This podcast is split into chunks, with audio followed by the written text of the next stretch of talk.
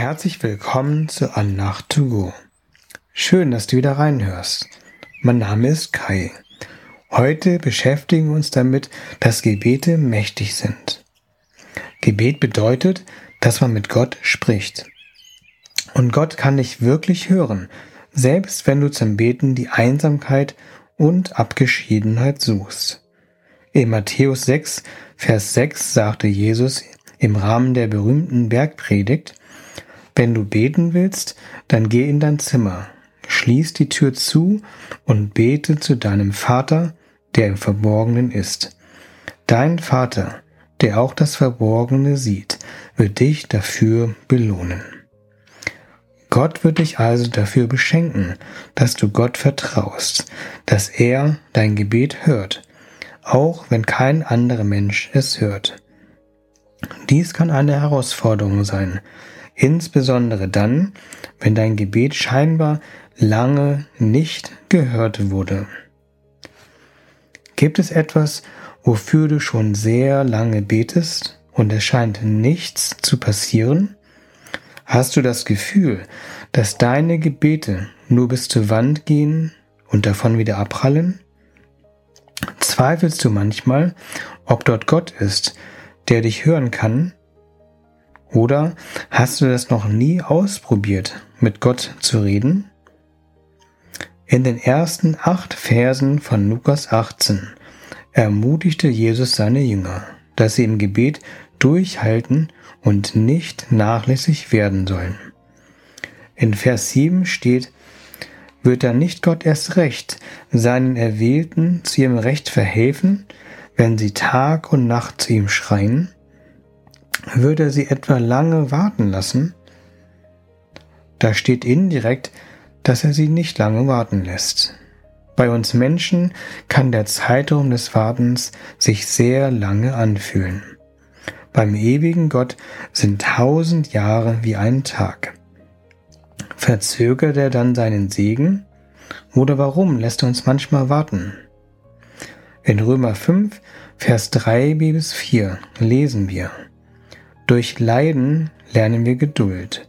Durch Geduld kommt es zur Bewährung. Durch Bewährung festigt sich die Hoffnung. Vielleicht lässt Gott dich warten, weil er dir Geduld, Bewährung und eine feste Hoffnung geben möchte. Ich kenne deine Situation nicht, aber ich möchte dir mit folgendem Bibelvers Mut machen. In Epheser 3, Verse 20 und 21 schrieb Paulus, Gott kann unendlich viel mehr an uns tun, als wir jemals von ihm erbitten oder uns ausdenken können. So mächtig ist die Kraft, mit der er in uns wirkt. Ihm gehört die Ehre in der Gemeinde und durch Jesus Christus in allen Generationen, für Zeit und Ewigkeit. Amen. Wenn du einen Wunsch frei hättest und könntest dir wünschen, was du möchtest, was würdest du dir wünschen? Wenn wir dann noch so kreativ sind, Gott kann noch viel mehr tun, als wir uns ausdenken können. Vielleicht kennst du die Redewendung, dass unserer Kreativität keine Grenzen gesetzt sind. Aber Gott kann noch viel mehr tun, über die Grenzen unserer Kreativität hinaus. In einer anderen Übersetzung steht, dass Gott mehr tun kann, als wir verstehen.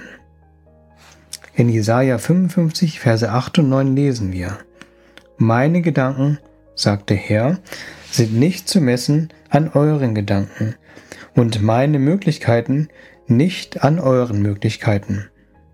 So hoch der Himmel über der Erde ist, so weit reichen meine Gedanken hinaus über alles, was ihr euch ausdenkt und so weit übertreffen meine Möglichkeiten alles, was ihr für möglich haltet.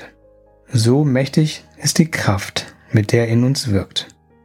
Das steht in Epheser 3, Vers 20b. So lade ich dich ein, Gott zu vertrauen, auch wenn du immer noch keine Antwort auf deine Fragen bekommen hast, auch wenn sich immer noch nichts verändert hat für das, wofür du schon so lange betest. Hier ist eine Person, die in ihrem Leben sehr lange auf eine Antwort auf ihre Gebete wartete. Sie kommt ursprünglich aus den USA, betete schon seit 20 Jahren für einen Ehemann und lebte seit sechs Jahren in Thailand als Lehrerin. Oft fühlte sie sich einsam. Doch dann lernte sie einen Mann kennen, der unerwartet zu ihrem Hauskreis kam, eine kleine Gruppe, die sich regelmäßig zum Bibellesen trifft. Sofort interessierte sie sich für den Mann. Über die Wochen und Monate wurden ihre Gefühle für den Mann stärker, aber sie hatte den Eindruck, dass der Mann sich nicht für sie interessierte. Dann kam eines Tages die Schreckensnachricht, dass der Mann seine Arbeitsstelle als Lehrer verlieren wird und in ein paar Monaten vermutlich wieder nach Deutschland zurückkehren muss. Er versuchte sich nun an derselben Schule zu bewerben, wo die Frau arbeitete, wodurch viele und lange Gespräche, eine Freundschaft und gegenseitiges stärkeres Interesse entstanden. Leider nahm die Schule der Frau einen anderen Bewerber. Oh nein, werde ich ihn nie wieder sehen? dachte sich die Frau. Doch dann kam es anders. Die Situation an der Schule des Mannes änderte sich, äh, so dass er länger an seiner Schule bleiben konnte. Inzwischen sind die beiden, also Emily, meine Frau und ich, miteinander verheiratet. Wir haben als Hochzeitsbibelvers Epheser 3, Vers 20 und 21 gewählt, da Gott in scheinbar ausweglosen Situationen Unmögliches bewirken kann. Ich lese nochmal Epheser 3, Vers 20 und 21. Gott kann unendlich viel mehr an uns tun, als wir jemals von ihm erbitten oder uns ausdenken können. So mächtig ist die Kraft, mit der er in uns wirkt. Ihm gebührt die Ehre in der Gemeinde und durch Jesus Christus in allen Generationen, für Zeit und Ewigkeit. Amen. Ich bete kurz. Jesus, zeige uns, dass du Gebete von uns hörst.